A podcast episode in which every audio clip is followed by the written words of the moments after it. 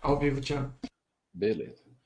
Boa noite aí, pessoal. Boa noite, pessoal da Baster.com. Boa noite, pessoal do, do Twitch que nos acompanha.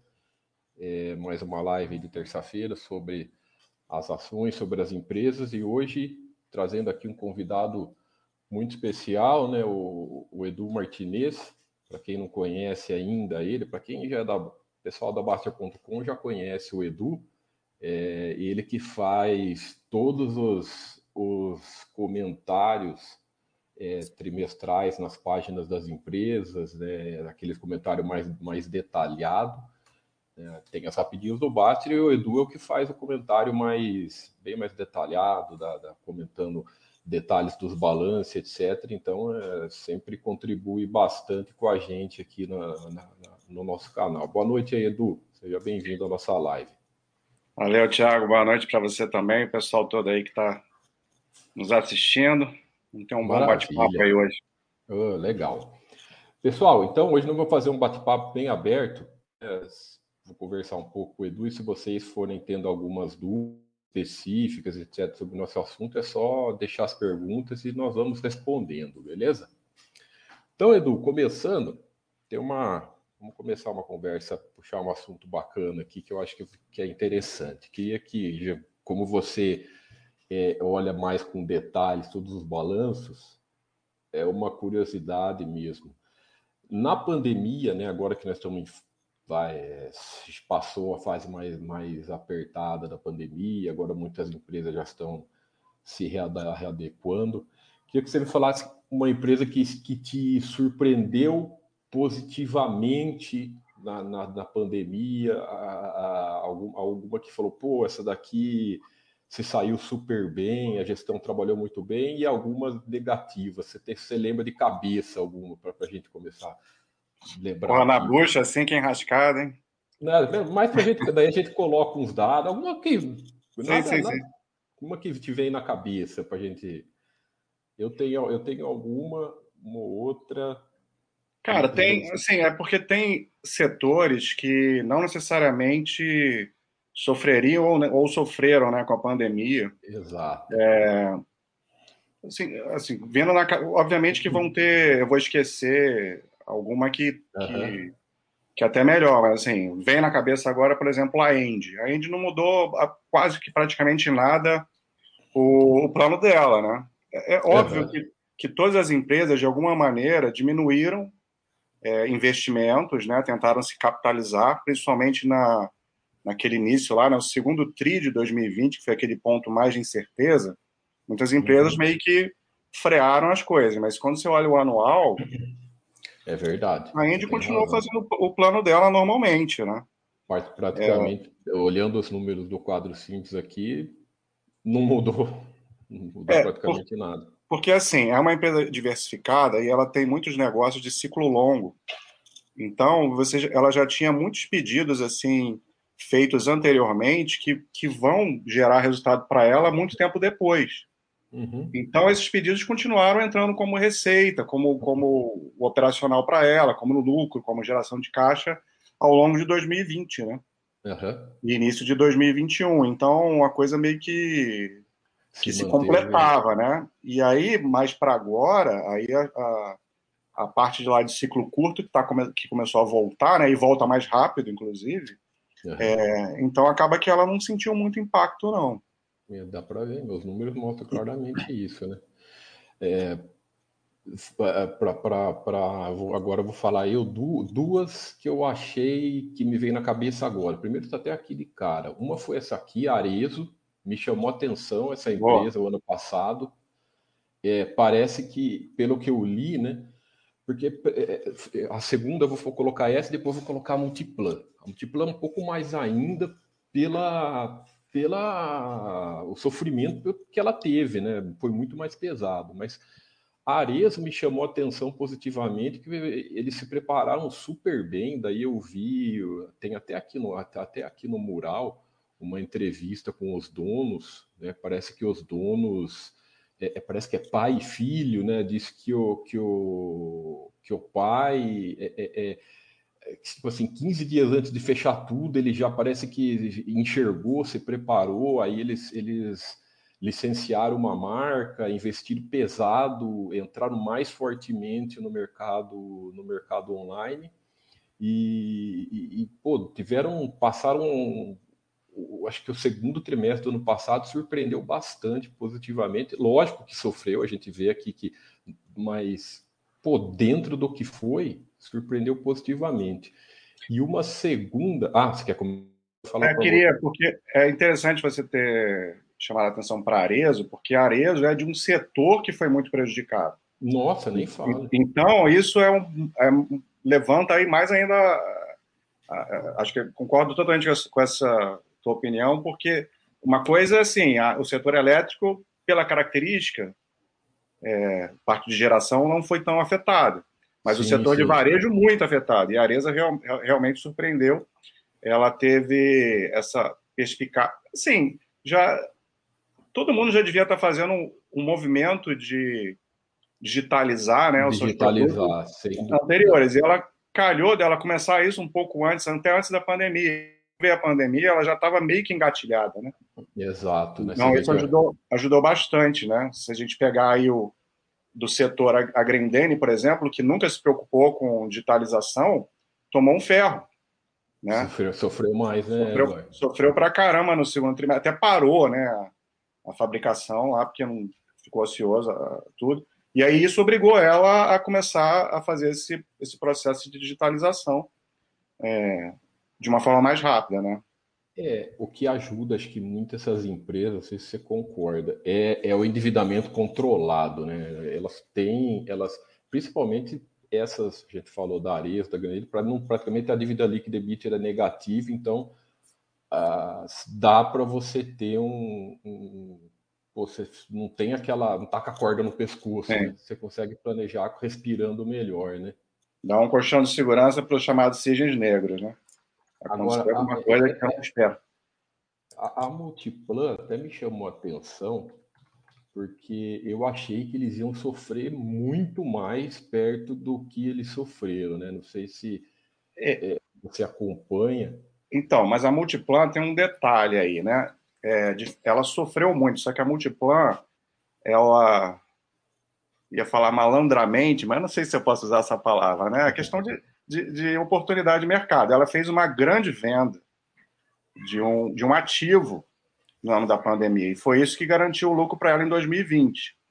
Porque Não, se você é verdade. For, se você for olhar o lucro de, da, da, das lojas lá de aluguel, né, que é o negócio principal dela, foi uhum. bem ruim.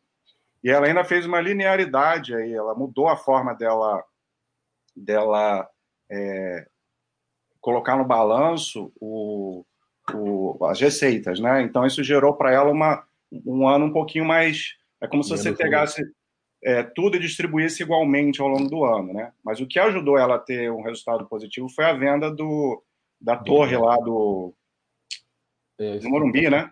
Isso, se não me engano, foi a, isso mesmo. A torre do Morumbi Shop, lá, o corporate deles lá. Né? É, uma, da, uma das duas torres, né? Eu, eu acho bem. que até é, é, é uma, uma, uma, atitude. Pô, é o Diamond, Diamond né? Tower. Diamond Tower. É, isso. É uma atitude, o pessoal fala, pô, que por mais que às vezes você fala, pô, mas não é, não, é, um, é um efeito. Não pode se dizer que é não recorrente, vai, não é tão não recorrente, porque ela, querendo ou não, está dentro da, da, do segmento dela, meio na Sim. característica. Faz parte do negócio. Faz parte do negócio. É, a, a Multiplan é muito verticalizada, ela é uma incorporadora também, né? Exatamente. Ela constrói os ativos dela, então ela pode. Ela, é que ela não tem muito essa pegada, né? De, de, de vender, né? De mas, mas... Oportunamente, sim, oportunamente sim. Porque o que ela vendeu não é o core dela. Ela vendeu uma um torre corporativa que ficava acoplada ao shopping. O shopping ela continua sendo, sendo dela, né? E uma das duas torres também continua lá. Eu acho que foi mais uma forma de fazer receita perto de um. De um é, é planejou o, o, período difícil e conseguiu. Acho que foi uma, uma, uma, Essas horas que a gente vê a gestão, bem Exato. o dedo da gestão, né, Eduardo? Esse foi, foi, uma boa sacada, né? Foi um bom negócio. Um bom negócio. E não foi aquela coisa assim, ah, vendeu para não ficar no prejuízo, vendeu mal. Não. Vendeu e vendeu bem o ativo, né? Não, atenção que se sem fazer loucura, né? Se manteve o endividamento equilibrado, provavelmente fez quase eu vi, falei da Arezzo, eu vi lá que a Arezzo fez linha de crédito e tal, Sim. mas de tudo com o pé no chão, né? Muito interessante. As empresas fizeram isso, né? E a Multiplan ela atrasou, ela atrasou um pouquinho a entrega do do Jacarepaguá, né? Uhum. O shopping que novo aqui do Rio de Janeiro, é, por conta disso, né? Então. É o, o gestor é, é, o Pérez, que é muito bom, é o, é. o gestor da Multiplan. Ele, é, ele é fora de série. Falando, já que você falou de elétrica, de elétrica, tem uma pergunta aqui do Baiano Escocês. Poderia falar, por favor, se é um risco grande para as elétricas os consumidores de energia serem produtores da sua própria energia? Ah, está muito longe ainda, né, né Eduardo, ainda de, de afetar alguma coisa, você não acha? É, é muito pequeno isso, né? É, um mercado muito escasso ainda. Acho que, acho que eles nem sentiram. Não, o volume, é um volume ridículo perto do que, do que, do que elas fazem, né? É, isso é, é, é interessante falar sobre isso, que às vezes é um nicho que a gente vive, né? né o, o amigo da pergunta, que ele está envolvido, às vezes tem muitas, tem algumas pessoas fazendo, o pessoal começando a fazer, mas pô, eu acho que perto do, do Brasil inteiro, alguma, alguns setores do nosso país nem sabe o que é isso, né, Eduardo? Então, não. não tem nem ideia. Isso é muito, muito parcela muito, muito ínfima. Não, não, tem, não tem risco nenhum, não. Uh, ainda, agora sobre a, tem uma pergunta bacana aqui que, que é uma é inteligente ser sócio é, da Multiplan e, e, também ter feed shopping ao mesmo tempo faz sentido? Acho que é, é diferente, né, né, Eduardo? Queria que você falasse o que, que você são pensa. são ativos completamente diferentes. Exato. Nada impede você ter, você ter investir em outro. Em outro. Ah, as ações de shopping elas têm um, um, um olhar muito mais para crescer. É a característica de, da maioria da, das ações, né? É, o, fi, o feed shop ele está interessado no naquele no, no, é o leiteiro ali, né? É o aluguel que vai vindo. É claro que os FIIs crescem também, né? Mas é diferente a forma de se financiar, né? FII não faz dívida em tese, né? Existem instrumentos hoje. Tem alguns FIIs que fazem alguns Exato. Alguns... São, são características totalmente diferentes. A empresa ela não tem, por exemplo, a obrigatoriedade de distribuição da, da cotas, como os FIIs têm, de 95%. É. é o objetivo de uma empresa é diferente de um FII, é outra, é outra característica. É. É, Tom, Tom que fez a pergunta aqui. Então, acho que problema nenhum você ser sócio das duas coisas, desde que, de que você esteja de acordo. Inclusive, é só você ver, o acionista da Multiplan não, não fica esperando é, dividendos, né? É uma empresa que, que, que, nem paga muito dividendo, né? Não, não. É a empresa que está mais concentrando o seu capital lá na, no crescimento mesmo, né? Exatamente. Então, são características diferentes, apesar de serem de setores do mesmo setor, é, são, é, são ativos diferentes, né? Então não dá para comparar, não. tem, eu não vejo problema nenhum em, em, ser sócio de uma empresa de shopping, desde que seja uma boa empresa, e você ser sócio de, de, um, de um FII, desde que seja um bom FII, né? Tenha bons ativos. Essa, Exatamente. Essa eu acho que é uma forma de até uma forma de diversificação, objetivos diferentes. É. Quem tem FII não tem um monte de FII?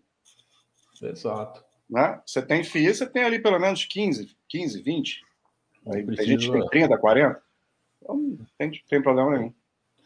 Ainda sobre as elétricas, aqui outra pergunta, se aqui é uma, uma coisa que acontece quase todo ano, se as elétricas estão sentindo muito a seca e se ela vai continuar por muito tempo. Cara, eu acho que isso, isso é, é meio cíclico, né? Eu acho que a maioria das as grandes empresas já estão acostumadas e até se planejam com isso, né, Eduardo? Eu acho que isso para elas não é novidade nenhuma, né? Não sei se você concorda. Não, com certeza. Elas estão sentindo sim, mas isso é como você falou, isso já aconteceu outras vezes. As empresas de as elétricas ganharam, inclusive, um bom know-how para gerenciar isso. Hoje você vê que existe uma, as empresas de energia elas trabalham é, descontrata um percentual descontratado, né? Uhum. É, antigamente era, era elas, elas trabalhavam com, com tudo é, já vendido para frente. Agora ela trabalha com percentual ali descontratado, justamente pela é, dependendo de como vai estar tá a questão da hídrica, né? Ela vai é, no mercado spot, né? Para não sofrer muito se efeito. Preparam, né? Se prepara. Faz parte do case dela, faz parte do negócio dela. Isso. Sem dúvida. Sofre sim, mas é, elas é, faz parte. Elas estão acostumadas a, né? a, lidar com isso e você vê que as, as boas empresas não, não sofreram muito com isso. Elas conseguiram administrar bem essa questão. Né? Exato.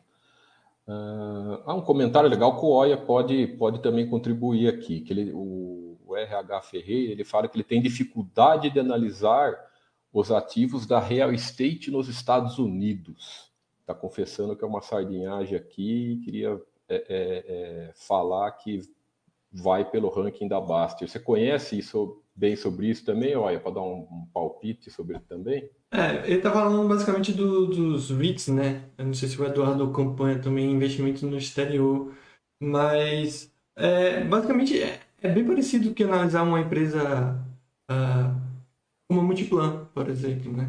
Isso que as pessoas acabam não, não entendendo. O REIT basicamente é um multiplan. É uma empresa que tem uma estrutura de empresa mesmo, né? É, é que o pessoal acaba associando erroneamente com o fundo imobiliário, mas é uma empresa que, que tem os seus gestores, tem o, os diretores e tudo mais, e, e que tem como foco uh, o investimento em, em, no mercado imobiliário, né? Em, no, nos imóveis nos Estados Unidos. Então, o que, o que você olha na Multiplan, por exemplo? Eu acho que o Eduardo pode me ajudar ainda melhor, ainda mais nesse quesito, né? A, a Multiplan, é, a questão do lucro, por exemplo, acaba sendo uma coisa meio que é, secundária, né? Não sei se o Eduardo com, é, concorda, porque ele é totalmente distorcido por questões como amortização, depreciação, venda de um imóvel, por exemplo, pode ser que, que a, a, altere o resultado do lucro. Por isso, você vê os, os, resultados mais operacionais, eles são mais fidedignos, porque não, já, já não tem a, a influência dessas questões mais contábeis, digamos assim. Então, o que, que você quer saber com a Multiplan? Se os aluguéis estão subindo, se eles estão conseguindo alugar mais caro, se eles estão tendo cada vez menos espaços vazios, esse tipo de coisa. Não sei se o Eduardo concorda. Não, concordo. É, Para te falar a verdade, Roya, eu cada vez mais eu olho mais o operacional em todas as empresas e menos o lucro, sabe? Eu sempre, para mim, eu sempre fiquei mais de olho em EBITDA do que no próprio lucro. lucro. É claro que no, no, no, fim do dia, no longo prazo, o, o, lucro vai importar, né? Mas assim, quando a gente faz a análise, é, eu, eu, olho primeiro se, por exemplo, a empresa não está tendo, o lucro está caindo, um ano, dois anos. Se o EBITDA estiver legal, aquilo não me incomoda, entendeu? E a, Multiplan até não tem muito essa questão é, de distorcer lucro. O que aconteceu esse ano, 2020, né? Esse ano, ano passado, 2020 é uma coisa que não costuma acontecer, dela ficar vendendo ativo, né? Foi uma coisa de ocasião por conta da, do momento. É, tá Mas muitas empresas... Que você, que você separou aqui, eu tô lendo tá o seu relatório na tela, pessoal. Você vê aqui que a, que a, a operação dela, a hora mensagem aqui em março do ano passado, olha como despenca, né? Foi de 90% para 26%. É. Mas a maioria das empresas sofre isso aí, que o, que o Wire comentou, né? Então, é sempre bom você olhar o, o mais operacional mesmo. Mesmo na Multiplan, eu acho que é, que é melhor. Aproveitando isso e aproveitando você aqui, Eduardo, você não acha que há uma, uma não é que seja errado, né? Que tem formas de, de, de, avaliar de forma diferente. Mas você não acha que há uma falta de entendimento do que cada é, uh, cada coisa quer dizer, cada esqueci a palavra correta, mas cada indicador, acho que é, quer dizer, porque acho que as pessoas acabam ah, esquecendo a matemática por trás desses indicadores e acabam não entendendo corretamente. Não sei se você concorda com isso. Eu não sei se eu entendi bem o que a, a, tua questão, assim, que tipo de indicadores você acha? Não, é justamente isso. No... Não, não, não questão de focar, mas é justamente isso que a gente falou do lucro, por exemplo. Esquecer, beleza, como chega assim no valor do lucro? Que muitas vezes as pessoas acham, pô, vendeu um, um prédio, pagou o custo do prédio, eu já tenho minha, o meu lucro. Quando às vezes é uma coisa muito mais complexa do que isso. Mesma coisa com o EBITDA e vários indicadores. O pessoal acaba vendo só aquele número em si e esquece a matemática feita por trás. Seria meio Sim, que não. essa pergunta. Com certeza, né? Tem muita empresa que tem resultado financeiro que distorce muito, né? O, o, o lucro, né? Então, se você não entender por que, que, que aquele número está ali, o número frio, não quer dizer nada. Então, de fato, o, o, tem que ter cuidado com isso, né? A gente tem que olhar o, o todo, né? Não é, quando só... você tem um histórico, você consegue ver melhor, né, Eduardo? Quando você tem um histórico maior da, de balanço, né? Ah, isso sem dúvida, né? Isso sem dúvida. É isso que ajuda, eu acho que ajuda muito, porque você pega, por exemplo, tem 10 anos de balanço para você fazer um histórico. Você tem uma empresa que tem um resultado financeiro que faz parte do operacional, ele está sempre ali, não é aquela coisa que de vez em quando aparece fica fácil você identificar, né? É, e o que eu estava tentando dizer também é que, por exemplo, é justamente o que vocês estão falando, né? Ah, lucro caiu, beleza, isso significa que está pior. E não necessariamente, né? Eu acho que é, esse erro foi muito evidente, principalmente com empresas cíclicas, que eu acho que muita gente não entende e continua não entendendo. É, eu não sei se eu estou nessa posição de falar isso, mas eu acho que isso acaba acontecendo. Então o pessoal via os resultados da Vale, não sei se se baseava nas notícias ou em qualquer outra coisa, mas via lá, é, prejuízo bilionário de menos 40 bilhões de dólares. E a pessoa, nossa, que resultado horroroso e tudo mais. Sendo que às vezes esse resultado tão negativo assim poderia ser melhor do que o resultado do semestre passado ou do trimestre passado que veio com lucro de 5 bilhões, digamos assim. Isso também foi muito evidente com a questão da Petrobras, o Imperma, acho que nunca vou conseguir falar essa palavra direito, mas basicamente o entendimento disso, que as pessoas não conseguem associar que a variação patrimonial da empresa acaba entrando como um resultado negativo, porém totalmente contábil. Então é meio que, como o Eduardo falou, as pessoas, as pessoas veem os resultados, caiu, piorou, subiu, melhorou, quando nem sempre é isso, né? Sim. Uma empresa que é mais difícil ainda, porque ela é eternamente assim, é a Clabin, né? Nem fale. Eu, eu sei que o, o Baixa não gosta que fale da Clabin porque é, é Unity, né? Mas, é, a despeito de qualquer, de qualquer coisa, só a título de exemplificar mesmo, né? Para quem acompanha a empresa, sabe que se for olhar lucro, tá, tá ferrado, né? É, você tem que olhar. Cada empresa às vezes tem sua particularidade. Né? Eu acho que eu acho importante você olhar os dois e saber interpretar os dois em cada empresa, né, Eduardo? Acho que sempre é importante, né? Sim. E, e 2020, 2021 um pouco, lucro líquido você esquece, né? Ah, nem fala. A pandemia, que... assim, tornou a análise muito mais. Acho que em é... todas, né, Eduardo? Pelo que não tem nenhuma, uma ou outra escapou, né? Mas... É, uma, uma ou outra escapou por causa da característica do setor, né? Tem empresa que não foi. É, a empresa de supermercado não só não foi afetada, como foi beneficiada, né? Droga raia. A droga raia até ter, ser afetada porque ela tem muita loja em shopping. Mas os números, eu não mas, mas não, não afeta tanto, né? Mas afeta sim. Agora, essa, essa, as empresas de supermercado, elas até foram beneficiadas, né? Com a, com a pandemia. Então depende muito, depende do setor. O pior, o pior é turismo. Ah, nem em, em, em segundo lugar, varejo ali. Varejo de cada. É que varejo tem, tem uns que sentiram mais, outros sentiram menos, né? Sim, é porque da... varejo é muito amplo, né? É muito amplo. É, é, uma, uma empresa como a Magalu, ela não vai sofrer uhum. tanto porque ela é uma empresa que o forte dela é o digital. Exato, mas então, diferente, depende. por exemplo, de uma, de uma Renner que sofreu bem mais, né? Se a Renner é uma empresa que, que tomou uma pancada violenta, né? Violenta, ano passado. Você até você perguntou lá no início, ah, empresas que chamaram atenção do ponto positivo e do ponto negativo. Quando do negativo, eu até pensei na Renner, mas eu acho um pouco injusto, assim, porque é, não é que ela decepcionou. O resultado, obviamente, foi ruim, mas está muito além da possibilidade dela ter feito diferente, entendeu? É, eu acho que não tinha muito, porque o pessoal o, o segmento dela para vender online, ela até tem, né? Tem a Kamikado também, que é dela, mas não é diferente, por exemplo, uma empresa de sapato, que, é, que já tem uma tradição. Você fazer uma compra de um, de um sapato de, é muito mais fácil do que a, essas, essas lojas é, é, do, do, tipo da Renner, assim. Então, essa sofreu mesmo, né? Até e a força da Renner está nos shoppings, né? Exato. É a loja âncora. Então, tudo que, tudo que operava dentro de shopping sofreu muito. Sofreu muito.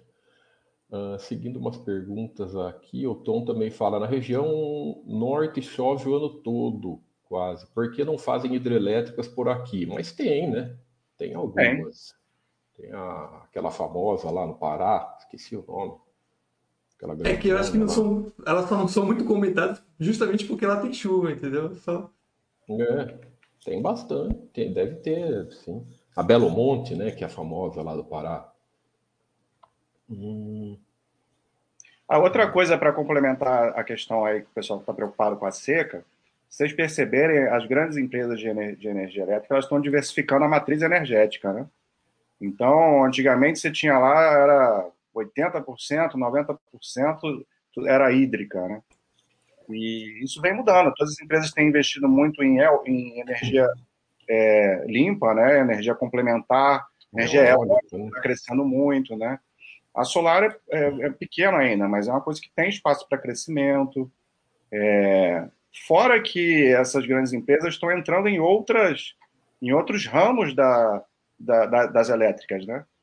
Sem dúvida. É, antigamente a gente tinha muito assim, ah, essa empresa é geradora, essa empresa ela é, é, é transmissora, distribuidora, distribuidora. transmissora e essa distribuidora. Hoje em dia está cada vez mais raro você encontrar uma empresa que é só isso ou aquilo.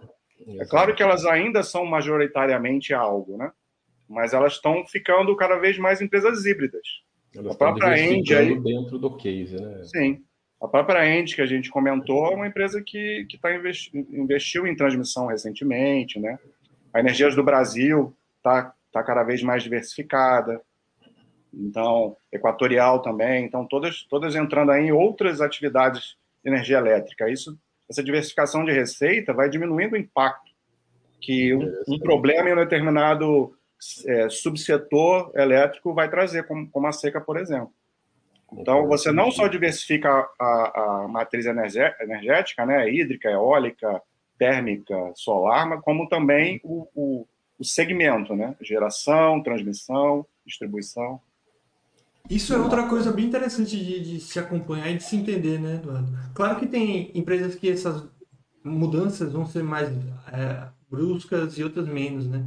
Mas falando assim desse seu exemplo, me lembrou bastante da, da questão da TOTO, né? Que obviamente ela não mudou a sua fonte de receita, digamos assim, mas mudou o seu modelo, né? E muitas vezes quando você muda esse seu modelo ou mesmo sua fonte de, de, de, de renda, há uma certa, um certo, uma certa piora de é, momentânea até ter uma, uma certa melhora, né? Como aí eu associo a minha pergunta, como a gente faz para justamente entender isso? Porque eu lembro na, na época da TOTOS que muita gente não entendeu essa mudança e falou: essa empresa nunca vai ser boa, essa empresa piorou, essa empresa ficou ruim. Porque, mais uma vez, via o lucro lá embaixo e, e não estava aprofundado com essa mudança de case, ou pelo menos não queria entender. Então, como fazer para entender, estar por dentro de situações como essa, né? A empresa vai mudar alguma coisa e vai ter uma piora momentânea. Como saber se vai ser momentânea ou se não vai ser?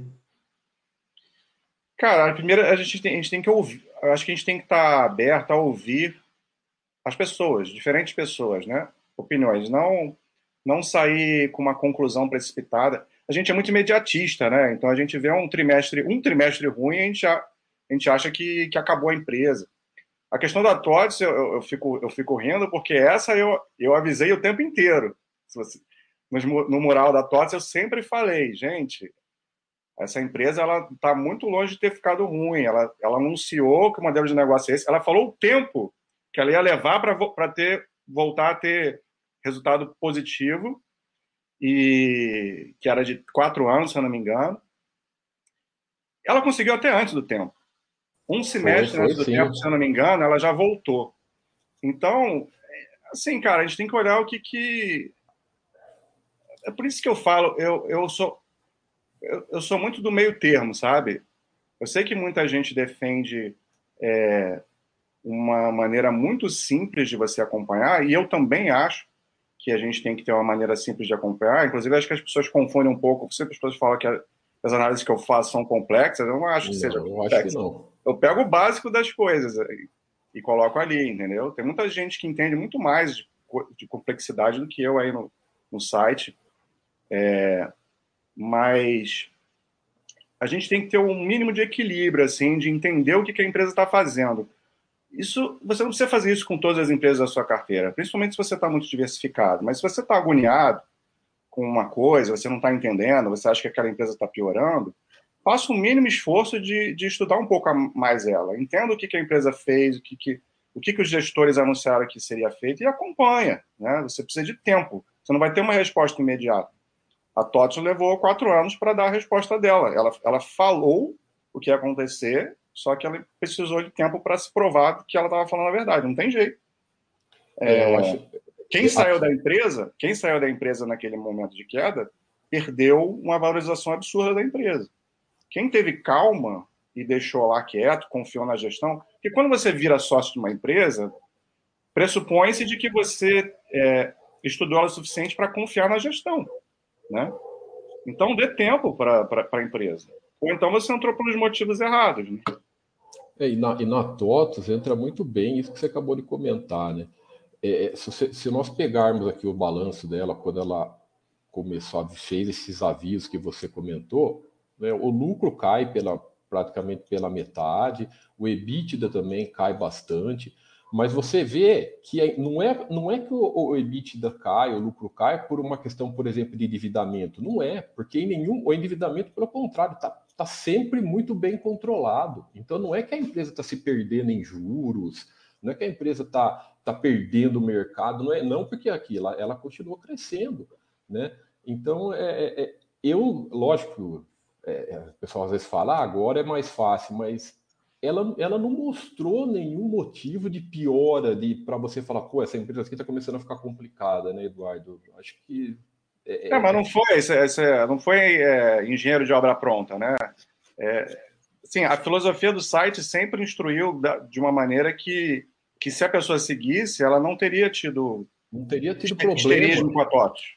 Não teria. Exato, porque geralmente eu acho que assim, na boa parte das empresas, quando começa a piorar de uma forma muito crítica, um termômetro importante é endividamento quando sai fora do controle. Né? Aqui, pelo contrário, né? e a geração de caixa continuou, ela só foi uma coisa que estava dentro do planejamento dela, né, Eduardo? E o mais, e o mais engraçado é que não foi nada inovador, digamos assim, né? Não foi uma mudança de modelo que ela inventou, alguma coisa assim.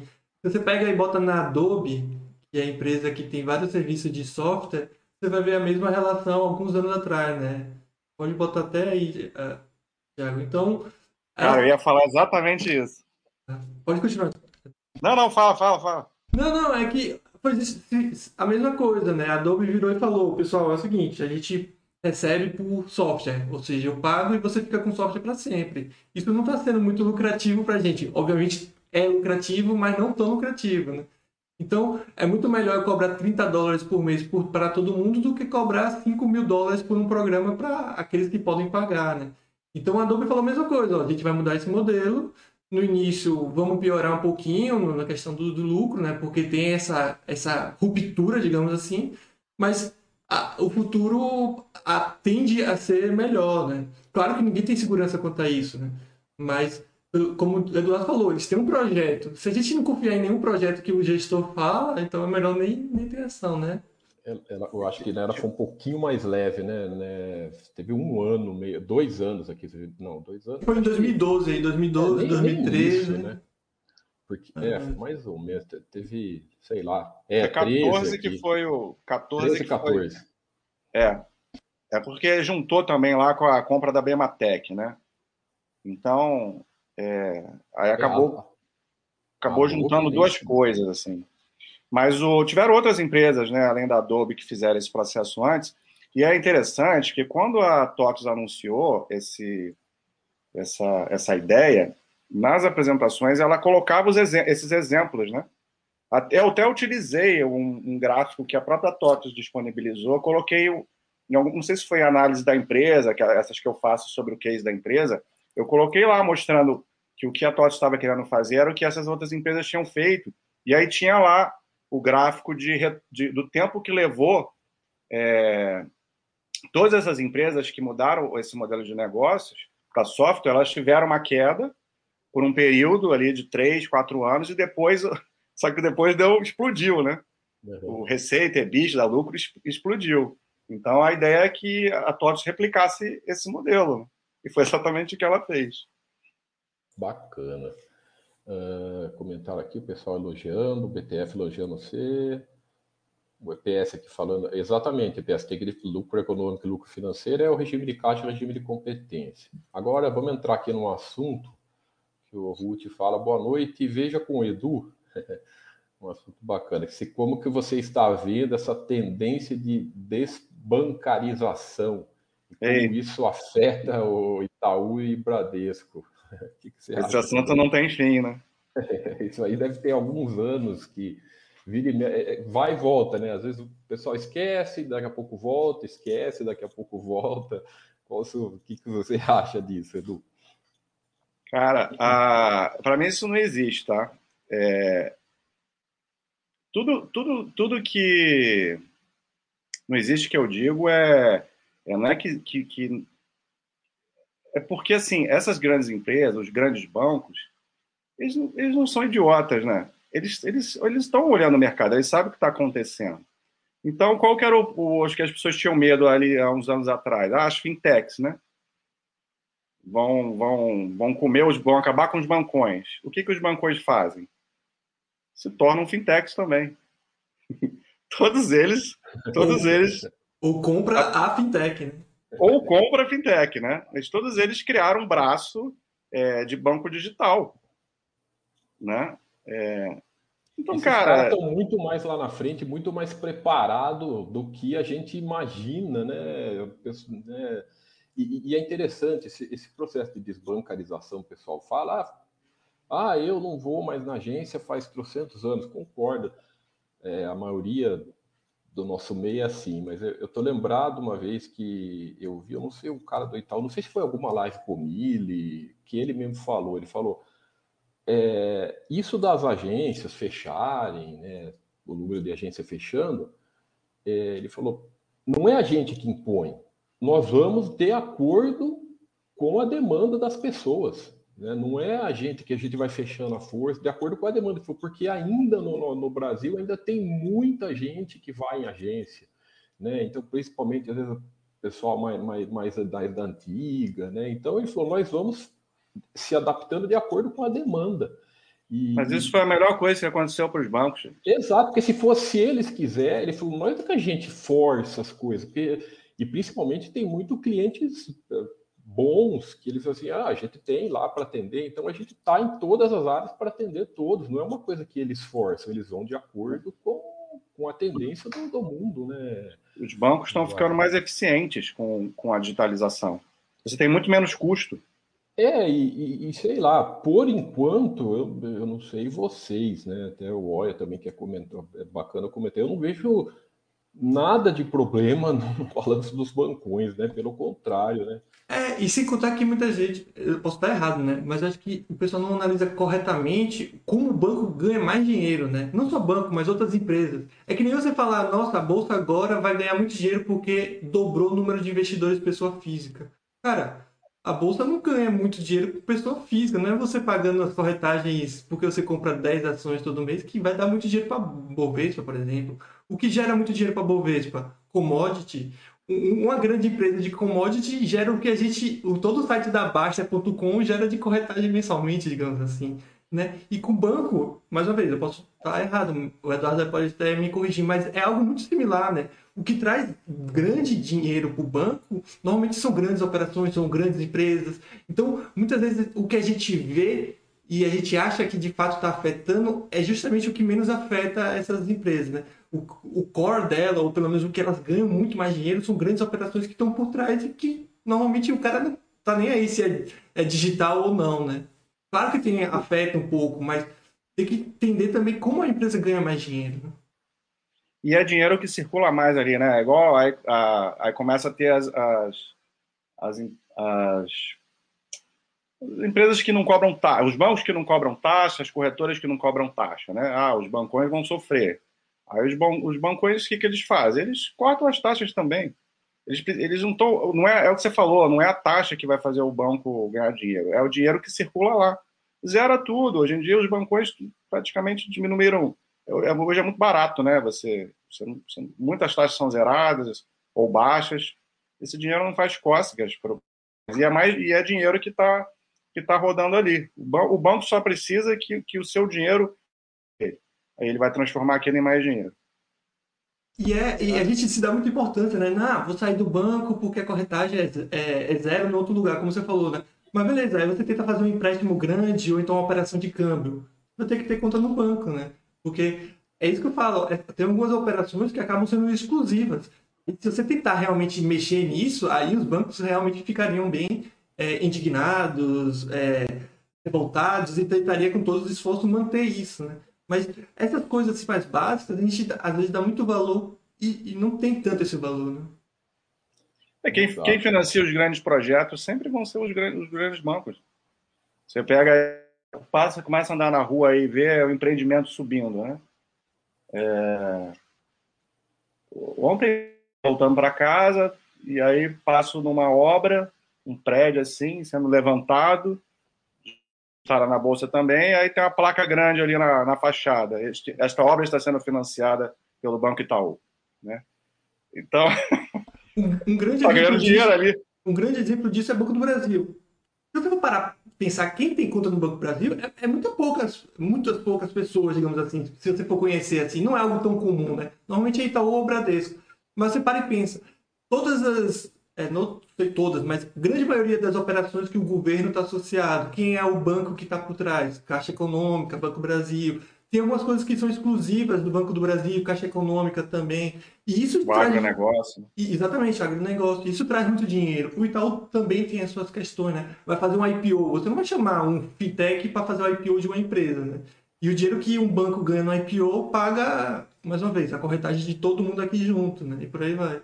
Então, às vezes a gente dá muita importância para as coisas que estão muito na nossa cara quando elas não são tão importantes é, assim. Essa, né? essa, essa entre aspas, né, nervosismo que o pessoal tem dos bancos, não sei o que, de fintech, banco, acho que é, é muito mais falação ou tentar achar alguma coisa do que os próprios números têm mostrado, né? Por enquanto, os números não, não têm mostrado tanto problema com os bancões em relação a isso. Vamos lá para uma outra pergunta aqui do Gabriel Uh, se a gente podia fazer, comentar um pouco sobre a Fleury, empresas do mesmo segmento. Até antecipei abrir o balanço dela. Vamos lá, Eduardo, o que, que você tem? Acho que a Fleury também vem crescendo bastante, né? Vem cada vez, eu acho que se tornando uma. uma, uma... Nós vimos aqui o, o, o, desde 2014, 15, que ela deu uma guinada e vem cada vez melhorando os números, né? O que, que você acha? É, essa é outra empresa que anunciou um plano, né? Aí mais ou menos por um pouquinho antes, acho que 2013, sei lá, ela anunciou, vamos crescer, vamos fazer um plano aí de não sei se 8 a 10 anos, não me lembro. É, né? é uma empresa que ela replica, né? Que vai vai ficando cada vez mais eficiente, né? Você você tem um, uma mesma plataforma, você tem é que tem várias coisas dentro de uma empresa que elas têm um custo mais ou menos fixo ali, né? E quando você replica uma loja, você vai utilizar é, uma série de bases de dados, uma série de coisas é, que você não vai precisar replicar também. Ela, ela, aumenta a sua fonte de receitas sem necessariamente aumentar o seu, o seu custo operacional, né? O que vai aumentando é custo de, de serviço, né? Quanto mais serviço é, você presta, mas você paga pelo serviço. Mas aí é um aumento de custo que você é quer. Um variável, né? Um custo você variável. Ter, né? Você vai aumentar a receita, você vai aumentar o custo de serviço, mas ok, é, isso aí faz parte. Mas ah, os custos operacionais, provavelmente dito dessas empresas, elas vão ficando cada vez mais diluídos. Então, é, ela vai ganhando escala, né? Vai escalando, vai ganhando, vai aumentando margem. Então, são empresas altamente rentáveis. Obviamente que o negócio tem que dar certo, né? É, que ano passado entra bem do que você falou, do que nós estávamos conversando. Ela teve uma queda aqui no lucro, mas o operacional praticamente se manteve estável, mesmo no. no, no, no a, a Fleury, para mim, é um mistério, cara. É. No sentido de que eu não entendo como que ela consegue crescer e distribuir na mesma proporção. Uhum. É, não, não tinha negócio que o pessoal chamava de maquininha, era isso? É isso. Era, era que gerava bastante. A gerava bastante. Né? A empresa que consegue crescer e distribuir. A B3. Distribui muito, né? A, a Fleury, ela, ela faz isso. Eu acho é meio, meio fenomenal. Mas é porque a geração de caixa dela é absurda. Sim, Justamente porque ela tem, ela pela escala dela, então cada vez ela dilui menos custo. Então ela investe para caramba, né? Cresce para caramba, só que sobra muito dinheiro. É, então ela, ela não precisa vê, se alavancar muito. E tem é... até o Bradesco participando da gestão, eu acho que isso ajuda bastante. Quanto né? que está a alavancagem dela aí? Um, um, e pouco? Eu não me lembro de cabeça. Deixa eu ver. Tá um... Então ela não, se, ela não se alavanca muito? Não, não tá, tá, pô, tá bem controlada. Ela tem um histórico controlado, né? Sem contar que, se não estiver enganado, ela comprou várias empresas nos últimos anos, né? Claro que. Isso, é, é isso. É crescimento orgânico e inorgânico, né? Ela reproduz a, as unidades dela, mas também ela, ela vai comprando outras empresas, né?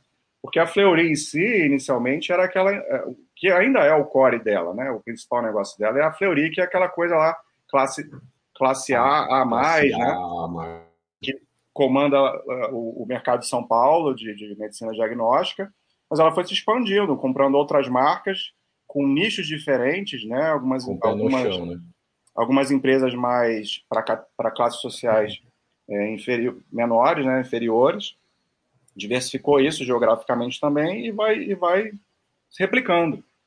Então, o Mili é. fala muito disso, né? Empresas que são replicáveis, elas tendem a, a crescer muito e dar, dar resultado, né? Exato. E quando a gestão sabe o que está fazendo, ela cresce de uma se endivida da maneira correta, controlado e gerando. Você vê isso pelo EBITDA. Né? É fácil você enxergar isso quando o, o, o, EBITDA cresce, o endividamento cresce, mas o EBITDA cresce junto, então não tem problema nenhum. É o, é o investimento dando retorno, né? Isso que você yeah. mostrou, desculpa, mas isso que você mostrou, Thiago, da questão da participação do Bradesco, é, é, é exatamente isso que eu estava falando na última vez, que as pessoas às vezes não entendem, não, não, não têm essa noção, né?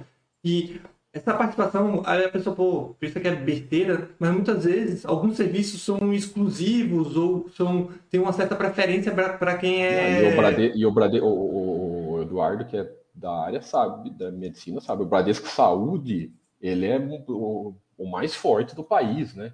Então, é um, eles têm um know-how muito grande nisso. Isso, então quando você tem a participação desses bancos, o que faz? Pô, o cliente vai fazer um plano de saúde, alguma coisa, normalmente associa essa, essa empresa. Isso é bem comum com o doutor Prev, ou então seguro de carro coisa do tipo, né? O Itaú sempre vai dar preferência para vender um seguro da, da, da Porto Seguro, né?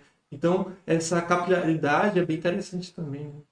Acho que, acho que né, Eduardo, o grande receio que o pessoal às vezes tem em empresas da área de saúde é com relação a, a, algum, algum problema, alguma interferência, mas eu acho que dá para você diferenciar casos, empresas e empresas, né?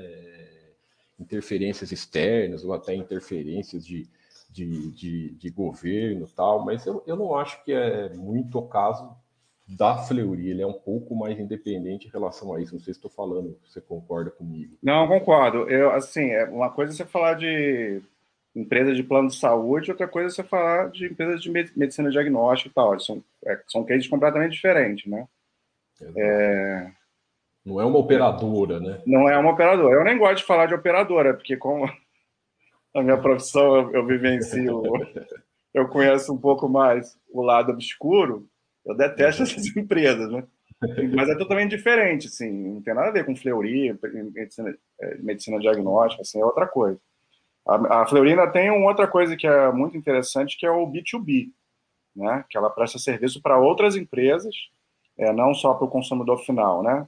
para hospita grandes hospitais e tal, isso é, tem, muita, tem muita margem esse tipo de, de negócio. Então, é uma, dá uma complementaridade muito forte para a empresa.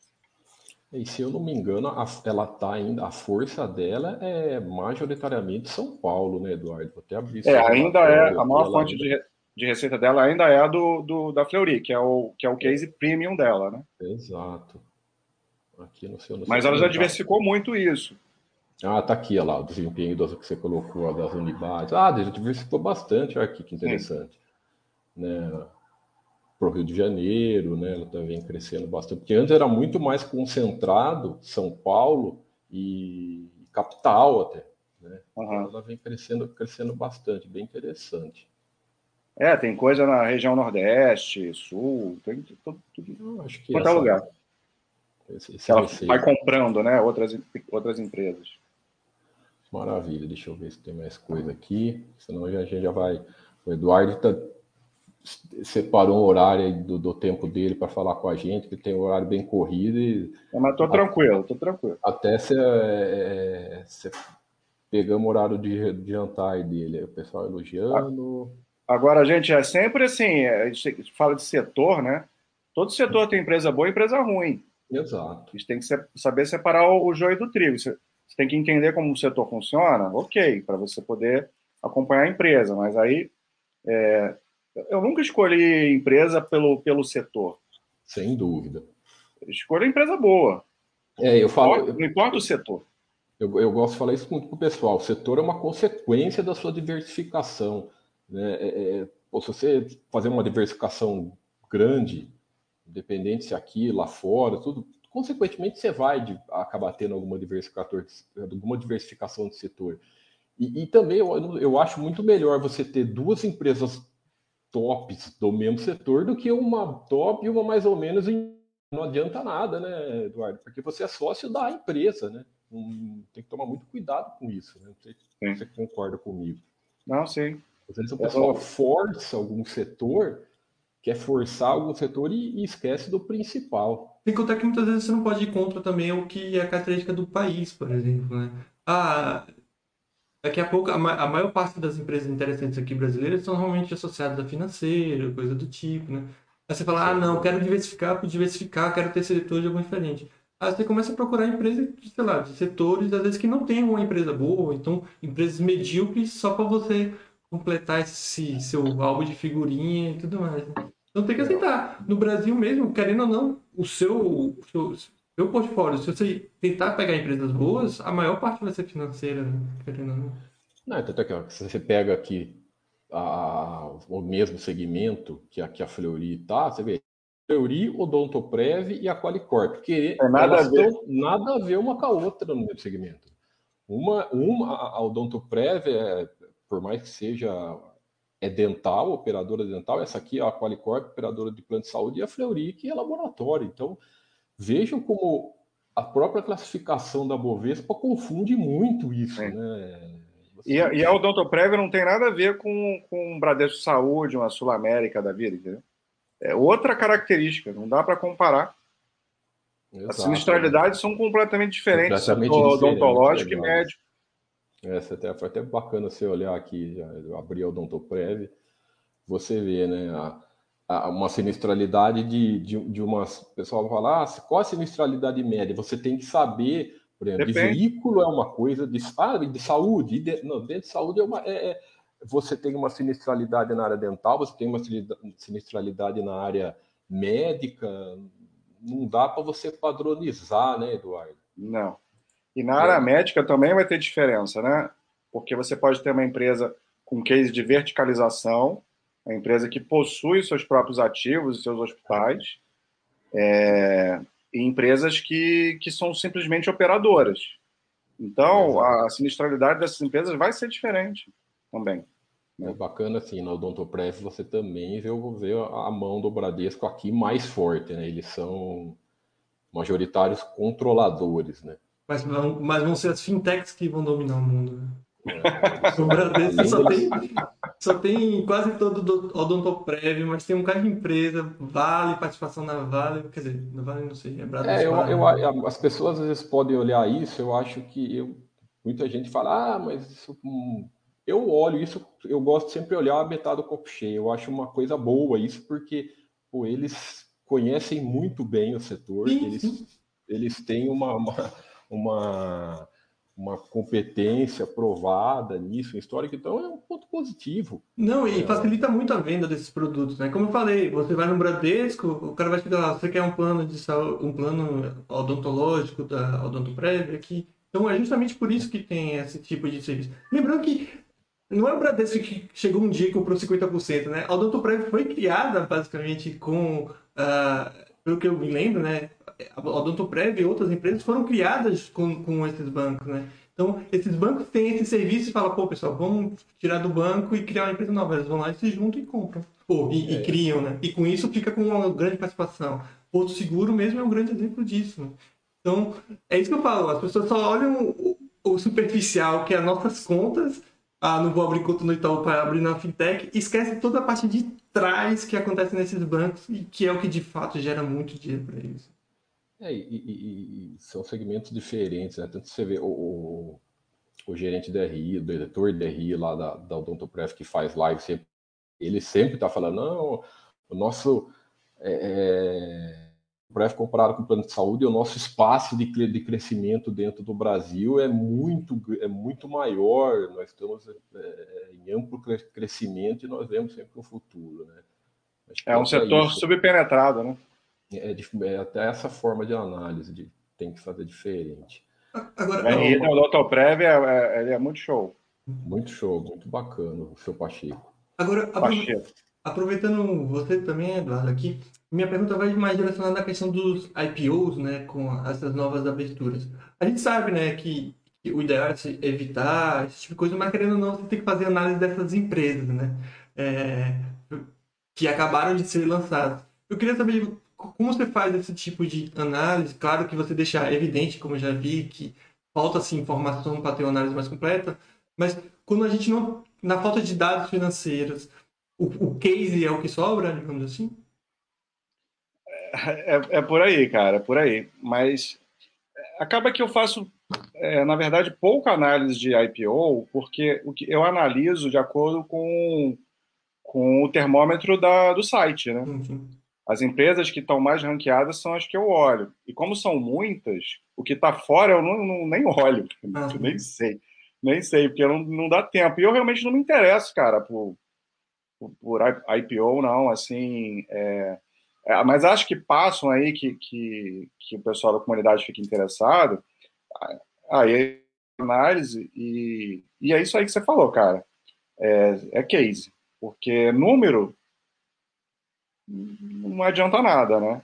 É, você estuda o case, você vê se você entende, você gosta, você, você vai, isso aqui tem. Imagina se aquilo tem uma possibilidade de crescimento, de dar certo, é, é muito achismo, né? Porque você não tem, não tem, não tem track record, não tem nada para você fazer uma, uma comparação, né? E aí, por isso que se recomenda acompanhar, né? Se você se interessou por uma empresa de IPO, o ideal é você ficar acompanhando ela por algum tempo para ver se ela vai cumprir aquelas expectativas. Mas é importante, eu acho que é, nesse primeiro momento o que vale é isso, é, é, é o case da empresa, é o que sobra. Concordo com, com você. Uh, vamos ver nas outras, as últimas perguntas aqui. O Gabriel tem uma depois de exterior que eu vou deixar por último. O Gabriel fala, Eduardo e Tiago, vocês têm prioridade para empresas dentro de setores com maiores margens ou não levo isso em conta? Eu não levo porque Vou responder por mim. acho que cada setor tem a sua característica. Não dá para você comparar a margem para todos. Não adianta dentro, por exemplo, de uma droga raia, você querer ah, ter uma margem igual aqui de uma, de uma, de uma seguradora. Por exemplo, estou aqui na Odontoprev. Né? Ah, a margem da Odontoprev aqui, a margem de lucro, a margem EBITDA é 30 e a margem de lucro é 20. Não adianta se você querer isso numa droga raia, numa empresa de supermercado, a droga raia, a margem dela é pequenininha. Por quê? Porque o segmento dela é assim e ela tem que, para ter sucesso, ela tem que aprender a ser competente dentro desse segmento. Então, padronizar é impossível, né, Eduardo? Você pensa assim também. É, o, é, tem duas coisas. Se eu entendi bem o que ele colocou, ele está falando dentro do, de cada setor, né? Porque o que você nunca pode fazer é comparar a margem de empresas de setor diferente. Exato. Não tem nada a ver. Agora, dentro do setor, eu acho que vale a pena é, para você começar a saber separar que empresas que você vai estudar, né? Se você é. tem uma empresa de um determinado setor que tem uma margem muito maior do que outra, por que está tendo tanta diferença? Porque normalmente a margem vai ser parecida, né? É, eu ah, sem dúvida, dentro do mesmo setor, mas tem que também você. Sabe, que... sabe o que setor que a gente vê disparidades grandes? No de construção civil. Ah, sim. Né? É, ah, é outra aí. É, é, eles é... trabalham alavancado, tem coisa. Você vê muita diferença no caixa na competência. Mas aí é fácil, você estuda, com um pouquinho de estudo você entende por que, que a margem é bem maior. Então, nesse caso, eu acho que vale a pena você focar nas empresas que, que têm uma margem maior, desde que você entenda por que, que ela tem aquela margem maior. E assim, é, historicamente, né? Não adianta você, você pegar um, dois anos. Você tem que pegar aí um período muito grande de tempo e ver qual é a média de margem ali, ou se ela está com algum tipo de tendência, né? No longo prazo de, de, de, de cair ou de subir. Eu, eu acho que eu, eu concordo com o Eduardo e eu acho que eu acho que no Brasil ainda isso é muito difícil você conseguir muitas comparações iguais. Às vezes, porque dentro do mesmo setor, você às vezes, ah, você, por exemplo, vou dar um exemplo, seguradora, né? Ah, você quer comparar Porto Seguro com a Sul América, você não consegue.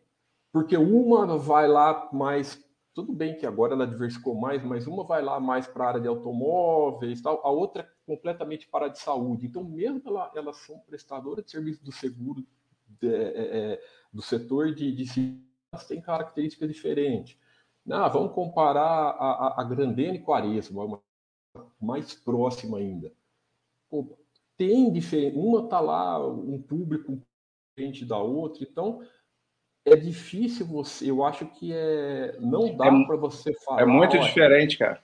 É, não dá para você falar essa tem mar, essa é melhor porque tem margem maior. Não dá, não dá. É, é muito difícil. Você tem que conhecer o case que ela está é, e saber aonde ela está operando, né, Eduardo? No é. Brasil isso é mais difícil, porque você não tem tantas empresas assim como nos Estados Unidos, por exemplo. É, é por isso que eu falei, entender por que, que aquela margem é maior. Sem você dúvida. entendendo por quê, é, em geral, a empresa com maior margem ela é mais eficiente que a outra, mas não é para se tomar essa ferro e fogo também não, né? Entendo o porquê daquilo.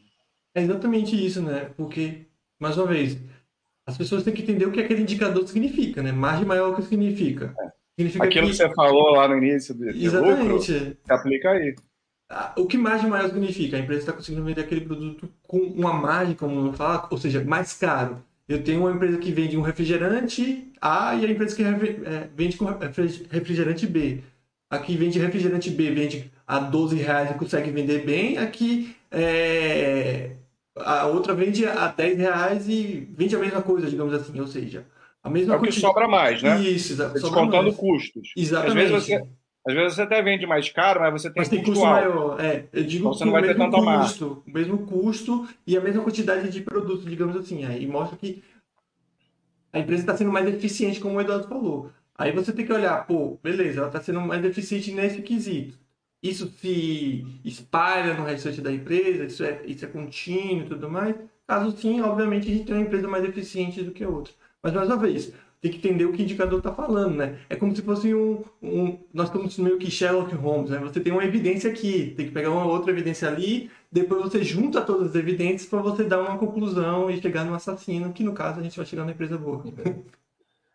Eduardo, você, a hora que você quiser parar, tiver com seu tempo aí, fala, viu? Não, tem, Não tô tranquilo. Continue com o oi aqui.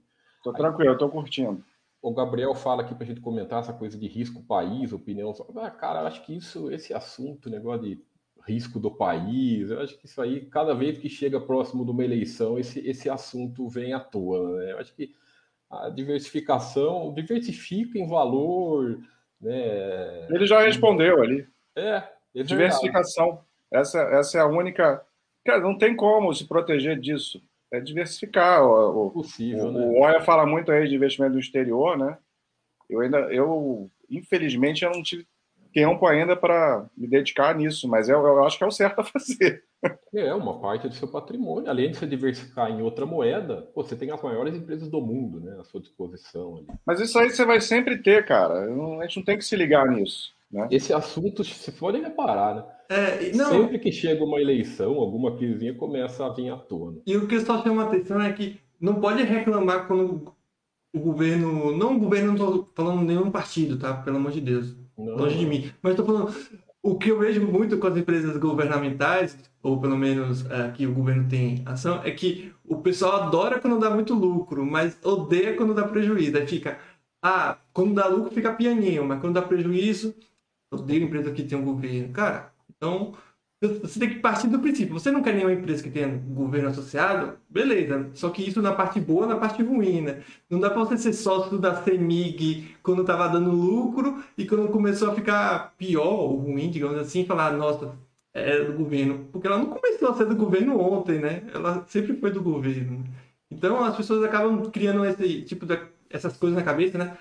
O governo está dentro da Petrobras necessariamente vai ser ruim. Em alguns momentos vai ser bom, em outros momentos vão ser ruins. Independente de partido, mais uma vez, independente de quem esteja no poder.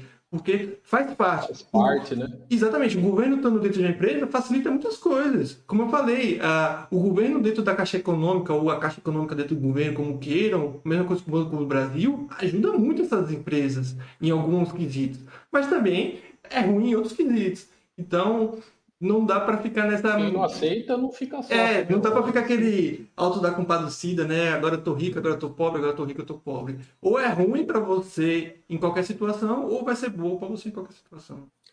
Aí o, o Ruth faz um comentário aqui da Grandene especulando no mercado financeiro. Não, não fiquei sabendo se é especulação.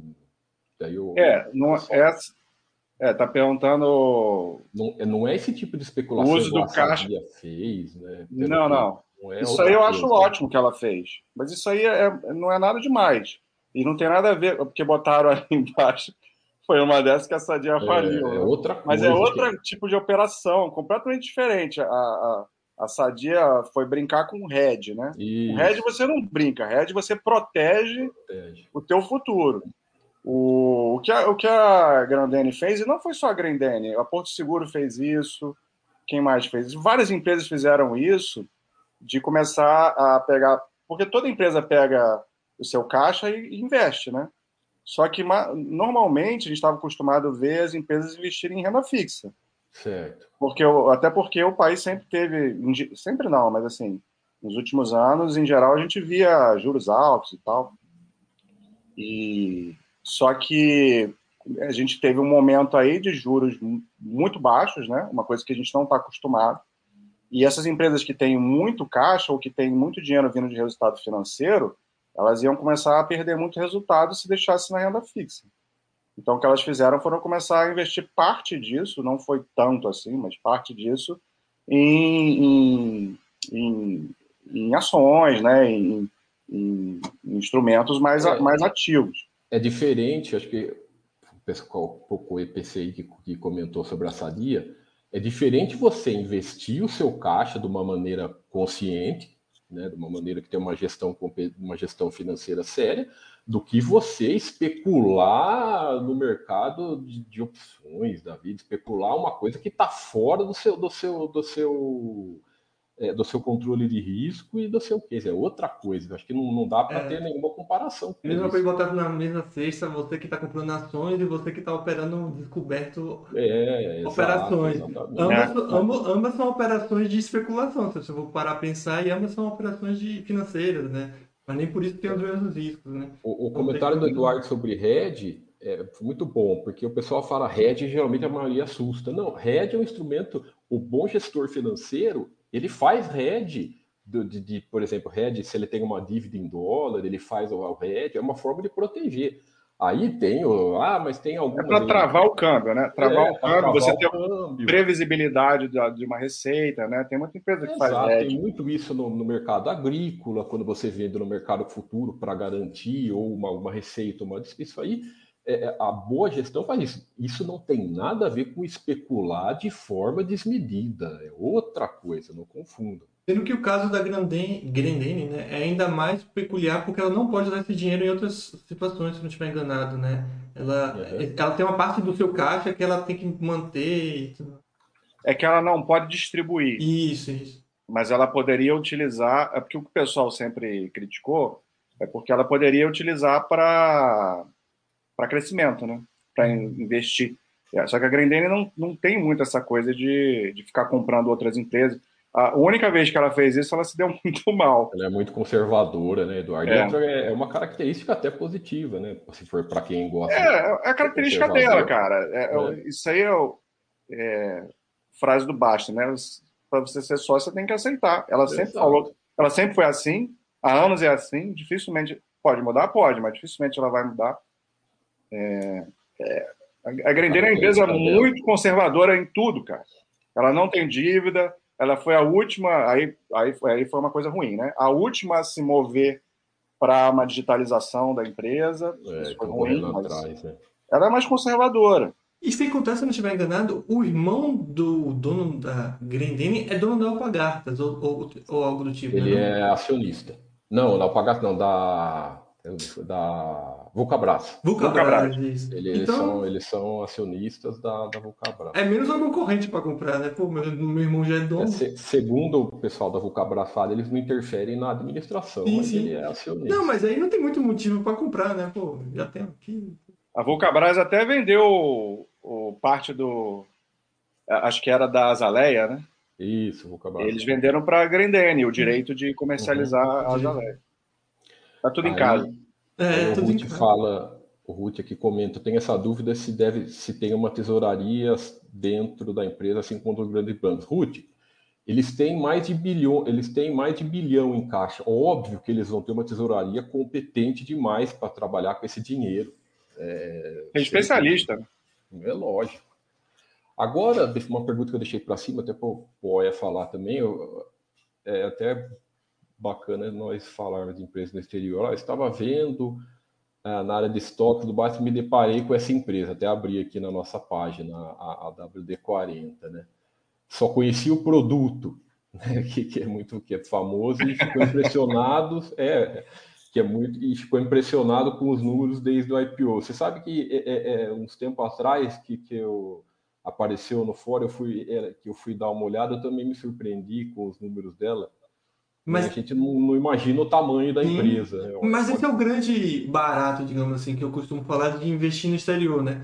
Tudo que está à nossa volta passa a ser uma opção de investimento, né?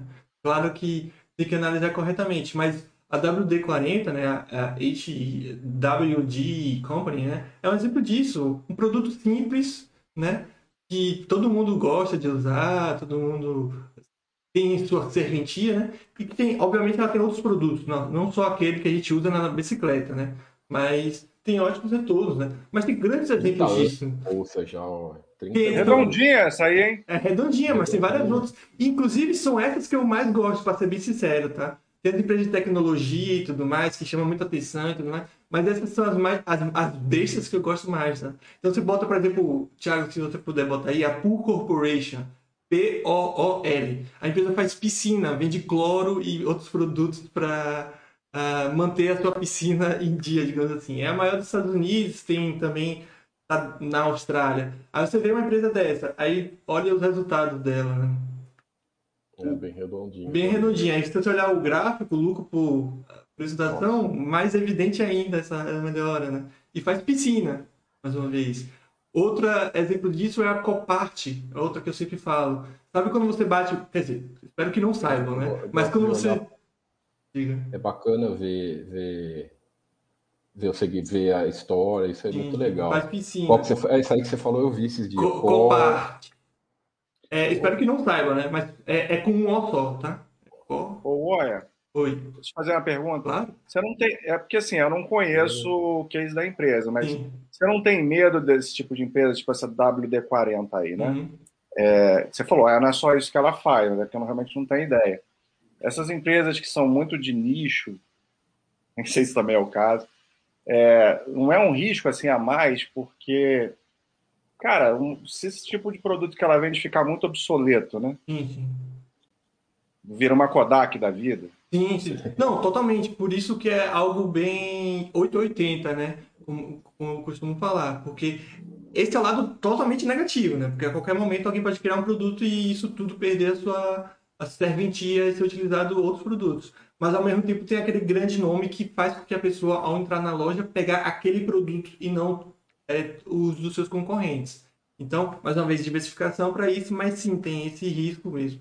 Ah, por exemplo, a Copart o case dela é, é, é, absolutamente simples. Quando você bate o carro ou quando ele é roubado os, é, e você aciona o seguro depois de um certo tempo, ou então se a batida foi muito feia, você tem que parar e pensar: esse seguro, ele não vai ficar com o seu carro. Ele não quer ficar com esse carro batido. Não tem nem espaço para isso. Imagine o, a Porto Seguro guardando isso no, no escritório deles, né? Isso não vai acontecer. Então o que, que eles fazem? Eles pegam uma empresa, que no caso pode ser a Copart, e dá esses restos de carro. E o que a Copart faz? Ela faz leilões, antigamente mais presencial, mas hoje mais digital. E essas empresas faz, fazem o leilão dessas carcaças desses carros. Inclusive a Copart tem aqui no Brasil. Se você entrar no site copart.com.br, é, você consegue aqui. comprar um carro batido ou roubado. Está no mundo todo isso. Está no mundo inteiro. Então, aí você pergunta qual é o case dela? O case dela é ter um terreno gigantesco e parceria com essas empresas financeiras. Porque ela só precisa desse terreno para ter os carros lá batidos para fazer o leilão, né? E o leilão só precisa de um site bem feito e tudo mais. É um gênio, cara, que, que... Ah, vou criar uma empresa dessa. Isso. Aí você vê os resultados dela, absurdos, vem crescendo ano a ano. Os seus concorrentes também têm resultados bem interessantes. É, já mas... tem 30 anos de Isso. bolsa. Mas, mais uma vez, esses cases são bem simples. Daí, então, quando você investe no exterior, você tem acesso a isso que é bem interessante. Né? Tudo à sua volta passa a ser uma opção de investimento. Eu, eu, outra empresa também é a Homel Foods, né? Que muita gente não conhece, mas pasta de amendoim é algo bem ah, comum. Essa, é, é, essa, é um pouco mais famosa, né? Isso, é que eu acabei falando tanto dela que é um pouco famosa. Daqui a pouco eu vou ser processado de estar recomendando, né? De tanto que eu falo dela. mas, por exemplo, é com H, é H-O-R. É, ela é, pasta de amendoim é uma coisa bem comum nos Estados Unidos. E a principal marca de pasta de amendoim é dela. Mas você para e pensa, sabe a mortadela que consumimos no mercado de São Paulo, naquele mercadão? Cerati, acho que é Cerati que fala o nome, a marca de mortadela e de outros é, embutidos, ela acabou de comprar a Cerati, né? Acabou de comprar ano passado. Ah, essa mais é, é, a gente vê a, a, é um pouco mais conhecida. Não sei se é porque a gente está aqui dentro do site e nós vemos. É, é porque está aqui no site, é, mas com. Mas ela tem, por exemplo, produtos que você consome diariamente. Quer dizer, não sei todo mundo, mas se alguém consome a mortadela e se for Cerati, você está comprando produtos de uma empresa que é negociada no exterior. Então, isso que eu acho legal. Essa aqui. Isso, veio. É, isso, é, isso. Ah, não. Essa aí é que caiu. Mas bota aí no comentário que eu acho que eu falo de algumas marcas dela. Acho que essa aqui, não sei o que que fala. Não. Ela vende muito carne de peru, né? Essas coisas. Ela mais para baixo. Ela tem, sei lá quantas marcas, as principais no. Entre as primeiras, né? Mas, sabe o Spam? Quando você recebe um spam no, e-mail. Esse aqui, ah. Uma das teorias é que vem do produto que é vendido por essa empresa. Não sei se vocês já viram nos Estados Unidos. Acho que aqui no Brasil também tem, mas leva outro nome. Mas é um embutido que vem numa lata metálica que, que é um apresentado é, é, que, que, tipo não tem nem formato, é tipo uma pasta parecendo com comida de gato, assim, não sei. Nojo. Olha só. É, deixa eu Coloca Apareceu no... spam ali. É, spam. Coloca no Google aí, Thiago, por favor. Spam é food.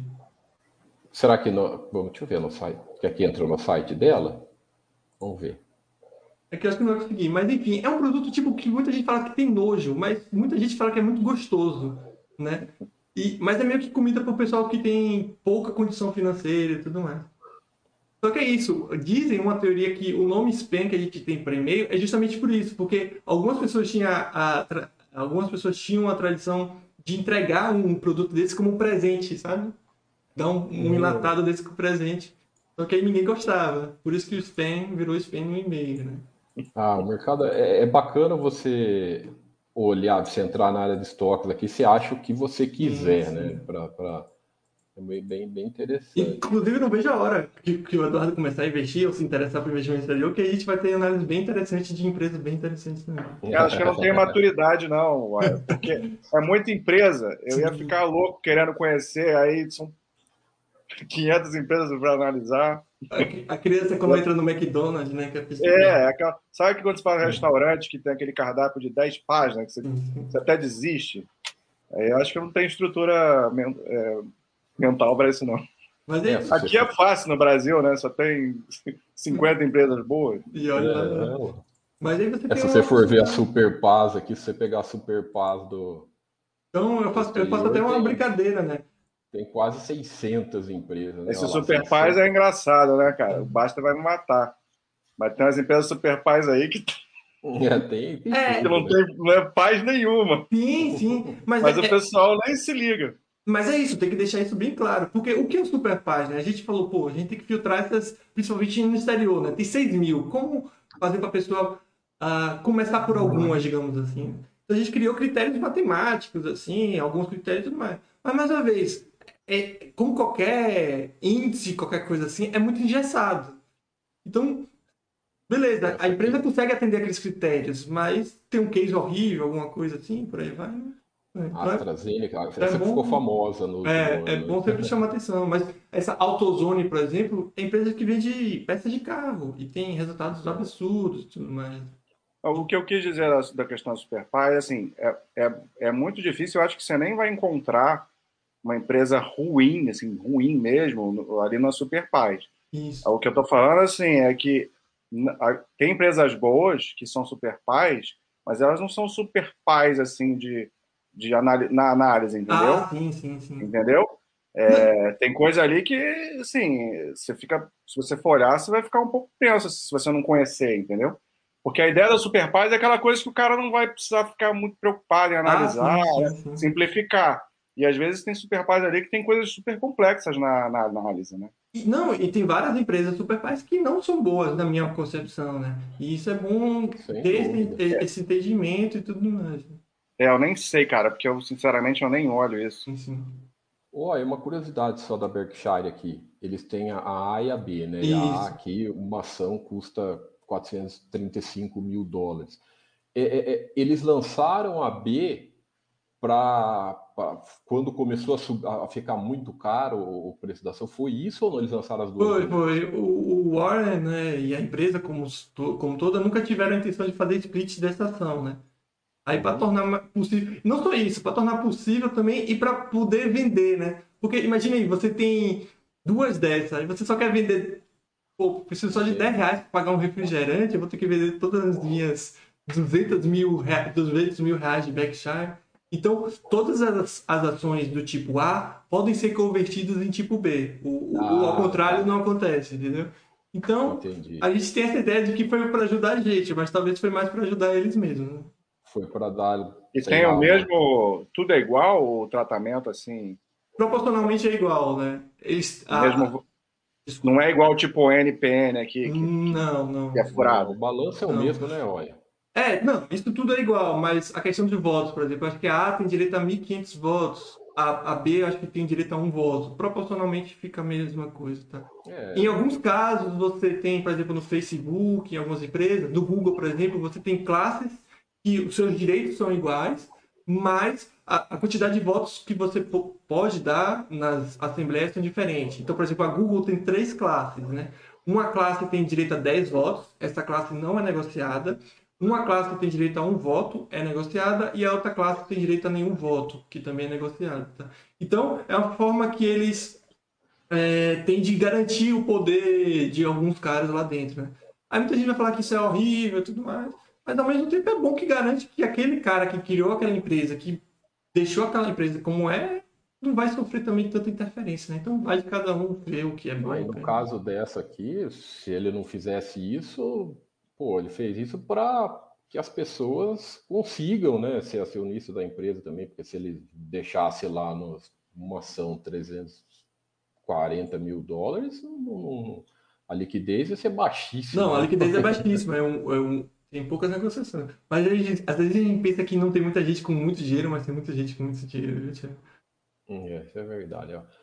É, fala, mostrando o, o, o forense que comentou sobre margem. sobre, sobre margem. É, você pega esses exemplos, é bem, é bem bacana. Né? Pega o Walmart, por exemplo, é uma potência. Acho que, acho que é a maior é, receita, se for ver em termos de receita, olha. Era até algum tempo, eu não sei se foi passada, por exemplo, por uma Alibaba ou uma Amazon da vida, mas, por exemplo, em número de trabalhadores é a maior do mundo, por exemplo, sabe? Então você vê, ela é a característica dela, não adianta querer, e olha o que ela faz dentro do, do, do dentro dessa característica, né? Olha, a é, maior receita do mundo. Outra interessante, se você conseguir colocar aí, Thiago, é a Costco. Tem um T antes. É... A Costco. Ela é a terceira, se não me engano. Do é, e, e, aí eu queria mostrar ela justamente por uma característica peculiar, né? por exemplo, coloca aí na margem, eu acho que a margem vai ser baixa, né? Se for considerar. Aí a pessoa vai pensar, pô, beleza, margem baixa, ela ganha dinheiro vendendo muitos produtos. Sim Também e não. Aí o pessoal acha que a Costco ganha dinheiro vendendo produtos, mas na verdade não. Aqui no Brasil não tem uma Costco, mas tem um Sans Club, né? Sans Club, Extra, esse tipo de, uhum. de loja, né? Para você fazer compra, quem nunca foi numa dessas, você não só pode querer ir lá e comprar, né? No Sans Club você tem que pagar um valor anual, uma anu anuidade, para você poder comprar na, no Sans Club. No Extra é a mesma coisa. Então, como é que a Costco ganha dinheiro? O que, que ela faz? Ela vende basicamente os produtos a preço de custo. Ela não quer ganhar dinheiro com os seus produtos. E o que, que ela faz? Ganha dinheiro com anuidade. Como lá é o lugar mais barato, já que é vendido a preço de custo, eu faço questão de ir lá comprar. Então eu pago, sei lá, 200 dólares no ano e faço questão de comprar lá. Então, a grande parte do lucro da empresa vem das anuidades, que tem taxa de renovação de 90%, por aí vai. Então, então, é uma empresa de previsibilidade altíssima, né? Exatamente. Então, quando você vai na Costco, além dos produtos baratos, você tem serviços médicos, posto de gasolina, entre muitas coisas. Então, é isso que eu falo de entender o case. Muitas vezes a gente vê aqueles números e acha que entendeu é, quando... Mas você vê, é uma coisa que no Brasil, se você for ver, você falou aí do... do, do aqui no Brasil, o que, que você tem assim? O Sans Club, e o extra, né? O extra é assim também. É, e outra coisa, muito pequeno ainda em, proporção do, do país. Vai, se você for ver quem é sócio aqui do Brasil, per, proporcionalmente não é ninguém. Agora, isso é uma coisa que nos Estados Unidos é monstruosa, né? É, é, que... Como eu falei, é cultural também, né? Por exemplo, é, é bem comum para o pessoal de classe não tão. Primeiro que 200 dólares para todo mundo lá é tranquilo, porque seria 200 reais, né? Aqui, pagar 200 reais de anuidade, nem todo mundo tem essa condição. É, né? não paga. Sem contar que, para muita gente nos Estados Unidos, passar o dia na Costco é meio que ir no shopping. Você vai lá, o cachorro quente é um dólar, ainda tem direito a refrigerante, que obviamente é xarope tudo mais. Ah, então você passa o dia ali, né? Então tem toda essa cultura. Sem contar que eles adoram comprar aquelas compras gigantescas do mês, esse tipo de coisa. Então é isso que eu falo de, de entender mesmo o, o case da empresa. Porque é uma vezes... coisa que, se você falar aqui no Brasil com uma pessoa que não conhece, ah, é uma empresa de, de que fideliza através de, de, assinatura mensal, o cara fala louco, mas isso aí não, não dá nada, não, tem, não dá nada. Tá, para quem não conhece. É, muita gente vai falar que eu nunca pagaria para poder ir no é, mercado mas... se eu posso ir de graça, né? É, é, a coisa da análise do umbigo, né? No, no, o que a gente acha, esquece, não quer dizer nada, né? Então, no mercado do exterior tem várias dessas empresas bem interessantes mesmo. Pô, ficamos com o Eduardo aqui uma hora e meia, ele ficou meia hora mais do que a gente. Pô, Eduardo, obrigado pelo bate-papo. Ver se a gente faz mais vezes. Foi um prazer. muito enriquecedor aí você contribuir com, é, com as nossas lives. Agradecer pela, pelo seu trabalho aí na, na, nos comentários das empresas, né? Acho que todo mundo sempre dá uma olhada, dá uma lidinha lá com que tem o, o que importa, com muita simplicidade. Só temos a agradecer aí você dispor esse tempinho para falar com a gente. Foi um prazer, foi divertido. Ah, Curti bacana. que o Oi entrou aí na discussão. Ah, valeu. Ah, legal. Legal. O espaço está sempre aberto. Quando a gente não convidar, só você falar para a gente que você participa conosco aí. Agora também estamos na Twitch, é, junto com a. Não é só no YouTube, estamos aqui ampliando as lives e gerando cada vez mais valor para o pessoal da Basta.com. É isso. Agradecer a todo mundo, né, Tiago, que veio assistir, que deu sub, que se seguir, que é, seguiu o canal. Quem não é, fez isso, se puder fazer, a gente agradece, né? Agradecer mais uma vez o Thiago, ou o Eduardo pela sua disposição. A recomendar todo mundo aí dar uma olhada nas análises dele, que sempre bem interessantes, né, Tiago? Lembrando ah, que amanhã tem a do Mili e quinta-feira tem o do Basta. Isso. Valeu, pessoal. Um forte abraço, abraço a todos. Abraço.